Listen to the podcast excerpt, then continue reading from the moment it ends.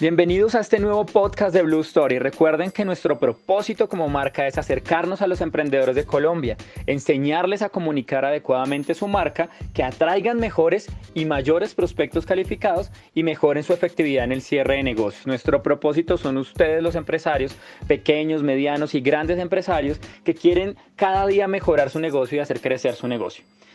Este podcast es la continuación de las 10 estrategias empresariales durante y después del COVID-19. Esta es la parte número 2. Así que vamos a hacer un rápido repaso. Si a usted le interesa alguno de los puntos que voy a mencionar, recuerde ir a la página bluestory.co y allí encontrará la primera parte de este podcast. Así que el primero que vimos la semana pasada fue ser digital no es una opción, es una prioridad. 2. Vender sin vender. 3. Nuevo liderazgo para el teletrabajo. 4. No se trata de ser persistentes, se trata de persistir creativamente. Y número 5. La competencia no es por sectores, es todos contra todos. Así que si alguna de estas ideas le llamó la atención y sabe que su negocio lo necesita, lo invito a ir a los podcasts en nuestro sitio web. Allí encontrará la parte número 1 donde desarrollamos estos primeros 5 puntos, estas primeras 5 estrategias. Así que hoy vamos a continuar con el punto número 6, entender la viralidad y los algoritmos en Internet. Resulta que todos los años Google y las redes sociales cambian sus algoritmos. ¿Qué significa esto? Que todas estas plataformas cada año están implementando inteligencia artificial para evaluar el contenido que tiene mayor aceptación entre los usuarios. Recuerden que tanto Google como las redes sociales viven de la viralidad, viven de que la gente entre a sus plataformas, interactúe, comparta y esto genera alcance a las personas, lo cual les da la oportunidad de generar ingresos, monetizar este tipo de actividades la viralidad de su negocio, por llamarlo de alguna manera. Así que Google y las redes sociales lo que hacen es evaluar el contenido, entender qué es lo que está generando mayor interacción, qué es lo que le está gustando más a la, a, la, gente y a las comunidades y a la sociedad y a las personas que están buscando, por ejemplo, en plataformas como Google. Ellos entienden cuál es la aceptación y empiezan a darle mayor capacidad de alcance a ese contenido que está ajustado con las necesidades del usuario. Por ejemplo, actualmente eh, el video es una de las mejores herramientas para alcanzar a una mayor cantidad de usuarios porque la gente, así sean videos cortos, trata de verlos en lugar de solo pasar fotografías o contenido en texto. Esto es muy importante ya que una marca que no está entendiendo los algoritmos y su objetivo sea viralizar su marca y, tener reconocimiento de su marca, de su imagen, pues no va a llegar a la gran cantidad de personas que estima. Un ejemplo de ellos es muy claro y, esta parte es, un tip de información que todo empresario debe entender. Hoy en día muchas eh, eh, agencias de marketing o mucho personal de marketing eh, le entrega o el resultado que entrega de su gestión es una gran cantidad de seguidores en las redes sociales. Entonces, ¿cuántas personas me siguen? Resulta que Google, a pesar de que ellos son sus seguidores y ha costado un trabajo obtenerlos, incluso una inversión monetaria obtenerlos, Google y las redes sociales no le va a mostrar todo su contenido a la totalidad de las personas. Un ejemplo, tenemos 2.000 personas de seguidores en una cuenta de Facebook y publican una foto. Al publicar esta fotografía, uno pensaría que como la estoy compartiendo en un grupo donde me siguen 2.000 personas, esas 2.000 personas van a ver mi fotografía. Y resulta que no es así. Lo que hace una red social como Facebook es mostrarle a un 5%, un 8% de su población y evaluar cómo se comporta esa persona frente a esa ese contenido que se acaba de compartir. Si la interacción es buena, Google amplía un poco el rango, pero no, no va a pasar a, más del 10% de esa población si ese contenido es bueno. Lo que están haciendo las redes sociales ahora para poder llegar a más personas es que primero debemos pagar y eh, decirle que queremos llegar a cierto perfil de personas. ¿sí? Entre ellos podemos incluir nuestros seguidores o no incluirlos. Y luego crear un contenido que realmente se vea viral. Esto parece malo, parece que fuera una parte de, las redes sociales y Internet que quiere explotarnos y sacar el dinero, pero personalmente los entiendo. Eh, su objetivo es generar eh, contenido de valor, contenido de interés.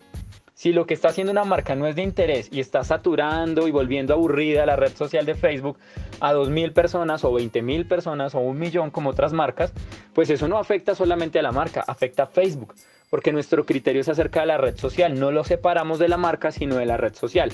Así que Facebook, Instagram, Twitter, eh, YouTube mismo debe cuidar qué contenido se está compartiendo y que el contenido que las personas vean sea interesante, sea dinámico, sea eh, cambiante permanentemente para que su red social como tal no se vuelva aburrida. Así que un empresario que quiera que su marca sea relevante, que su marca sea conocida de forma masiva, tiene que entender los algoritmos y la viralidad en Internet. Vamos con el punto 7, contenido de valor ilimitado. Lo hemos estado repitiendo durante todas estas estrategias y es que el contenido es el rey. Y esa es una frase que quiero que todos los empresarios se lleven en su cabeza. El contenido es el rey. Si usted quiere que su marca sea viral y conocida por muchas personas, su contenido debe ser no solamente de calidad, debe ser permanente, ojalá diario y varias veces durante el día, pero contenido que sea de valor, no contenido que aburra, no contenido monótono, no contenido de ventas, sino contenido que esté relacionado a lo que la gente quiere aprender, todos los días la gente quiere aprender algo nuevo, quiere eh, conocer algo que no conocía, quiere entender algo que le parece confuso y si una marca está haciendo el trabajo adecuado para acercarlo a eso que quieren, lo van a considerar contenido de valor. Así que esto se trata, eh, y es una ciencia de cierta manera, no es una ciencia exacta, porque el contenido de valor se evalúa ya cuando se ha lanzado al público y vemos la respuesta de las personas, pero no deja de ser una ciencia, una ciencia de estudiar mucho, de ver qué está pasando, qué, cuáles son las palabras de mayor búsqueda, qué es lo que está sucediendo en la zona, en el país, cómo contarlo, qué, cuál es el lenguaje que le gusta a la comunidad que yo quiero que sean mis seguidores y por ende ahí debe estar mi cliente objetivo. ¿Cómo habla mi cliente? ¿Cómo escucha mi cliente? ¿Qué le gusta? Y así empezar a darle contenido de valor. Y lo hablo ilimitado es porque no podemos cansarnos a los tres meses donde hemos dado y dado, dado y las personas no han reaccionado o no ha salido el primer cliente. Resulta que este es un tema de trabajo a largo plazo y bien hecho. Y más adelante lo vamos a ver porque es un tema de ir evaluando cómo le va a nuestro contenido de valor. Entonces, eh, por ahora lo dejamos ahí. El contenido es el rey. Más adelante les doy la otra parte de esta frase pero quiero que entiendan que no podemos limitar lo que enseñamos ni lo que le damos a la gente. A veces pensamos como, si quiere un poquito más de información, que me paguen o que me sigan en otra cuenta. No, nosotros tenemos que dar todo el contenido que podamos, todo el valor que podamos sin contenernos. 8 estar hasta donde menos lo esperan. Esto es muy importante porque resulta que nuestros clientes no son iguales. Tenemos un buyer persona, es decir, nuestro cliente objetivo, un perfil de cliente que tiene ciertas características y es muy importante tenerlo y es nuestra base sólida para empezar nuestros procesos de comunicación, ese perfil de cliente.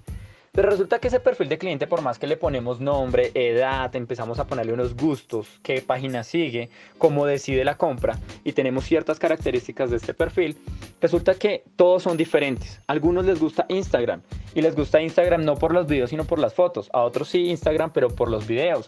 Otros se van muy al copy, entonces pasan por todas las redes sociales, pero les encanta leer el copy. A otros les encanta el video, entonces su red social es YouTube y todo el tiempo quieren estar aprendiendo allí en YouTube.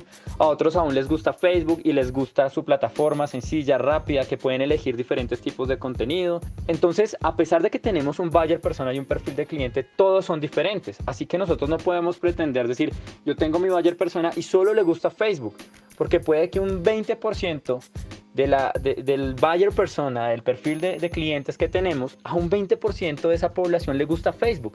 Si no estamos allá, muy posiblemente en ese 20% hayan clientes potenciales con los cuales no cerramos negocios por no querer estar en Facebook. O tal vez otros son muy críticos y evalúan muy bien una página web. Entonces no puedo tener una página web sencilla, sin contenido de valor, que no esté pensada para un, celular o una tablet. Y tengo una página web muy básica donde por más que lo capture en alguna red social o a través de internet llegó a mi página web y ese 20% adicional de población toma la decisión por la página web. Entonces no tengo una página web, perdí una venta o no tengo videos en YouTube donde esté explicando eh, contenido de valor de cierta manera relacionado a mi producto o mi servicio. Entonces, tratando de resumir un poco, yo puedo tener una parte de mi 100% de perfiles de cliente regados en diferentes plataformas sociales, regados en diferentes métodos de comunicación. Hay personas que les encanta ir en el carro y escuchar estos podcasts porque están en el trancón, porque van lejos y de pronto estos podcasts les van enseñando en lugar de solo escuchar música, van aprendiendo, que es el objetivo de este tipo de, de sistemas de comunicación como el podcast. Hay personas que se toman unos minutos al día para ver ciertos videos que les enseñen o que les muestren cosas y los actualicen. Así que tenemos que estar en todos los lados, tenemos que estar hasta en la sopa, por decirlo de alguna manera. La gente diría, pero eso no los cansa. No se preocupen, porque no todo el mundo está en todas las redes sociales. Y si alguien lo está, pues siempre nos va a encontrar y es parte de su personalidad. Entonces no se preocupen, tenemos que tener es información y métodos de comunicación en todo lugar de internet y en todos los medios digitales que podamos. Inclusive en los email marketing tenemos que estar en los correos de las personas. Y yo sé que muchos aquí tienen como una diferencia porque se aburren de recibir correos, pero solo les hago una pregunta.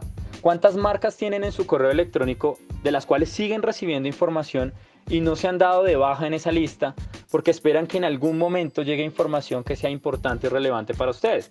Los dejo con esa pregunta para definir que el email marketing sigue muy vigente hoy en día. Punto 9. Y antes les hablaba que íbamos a completar la frase de el contenido es el rey. Pues lo que sigue es que las métricas son la reina. Es decir, el contenido es lo que nos ayuda a acercarnos a las personas, pero las métricas nos dicen si lo estamos haciendo bien o no. Así que el punto 9 lo vamos a llamar medir, mejorar, medir, mejorar. Es decir, nosotros siempre lanzamos campañas y como les decía, no es una ciencia exacta, pero es una ciencia que nos permite mejorar en tiempo real. Así que cada vez que lanzamos una estrategia de comunicación, evaluamos rápidamente cómo está funcionando esa estrategia, si nos está dando los resultados que esperamos, si es confiable esos resultados tomamos medidas, mejoras y evaluamos si eso sí está funcionando o no.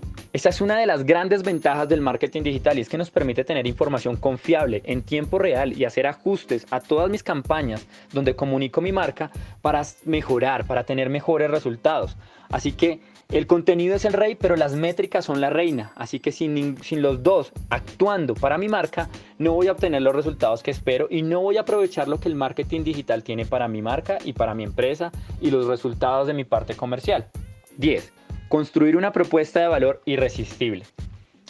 Esta estrategia es la última no porque sea la menos importante, al contrario, yo considero que es la más importante, es la primera que un empresario tiene que empezar a trabajar. Pero la dejé aquí por una razón, y es que es fácil decir en este punto que si no tenemos una propuesta de valor irresistible, todas las demás estrategias no van a servir de nada. Vamos a tener seguidores, vamos a tener personas que les gusta nuestro contenido, vamos a tener una marca que se conoce, pero cada vez que entre las personas a ver mi producto o a ver mi servicio y no los conquista, no los enamora, esa propuesta no es irresistible para ellos, no vamos a cerrar negocios. Es decir, que todas las estrategias que hablamos es para atraerlos, pero la propuesta de valor es la que realmente los convence de que eso es lo que necesitan para su empresa, para su casa, para su negocio, para sea lo que sea que estemos ofreciendo como producto o servicio. Lo dejé en el puesto número 10, pero es el más importante y el más relevante de las 10 estrategias y es construir una propuesta de valor irresistible. Así que como siempre les digo, el tiempo es oro. Así que estos 15 minutos se los dedico para aprender. Esto lo necesitaba aprender usted como empresario y empezar a aplicarlo. Nos veremos en el próximo podcast donde vamos a profundizar acerca de qué es una propuesta de valor irresistible y vamos a resolver algunas dudas que me han contado las personas al escuchar este podcast. Así que recuerden, mi nombre es Germán Anzola de Blue Story. Recuerda buscarnos en bluestory.co y en todas nuestras redes sociales. Feliz tarde.